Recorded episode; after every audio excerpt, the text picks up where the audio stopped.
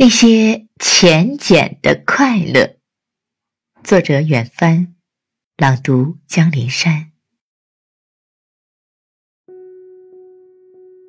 眉头舒展的时候，花儿就开了。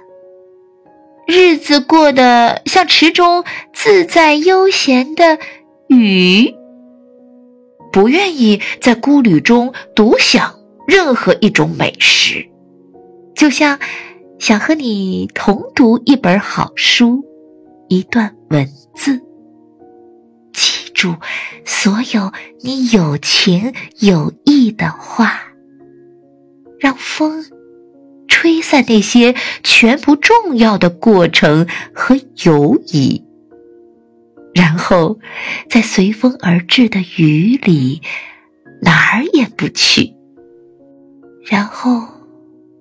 在随风而至的雨里，哪儿也不去，静静想你。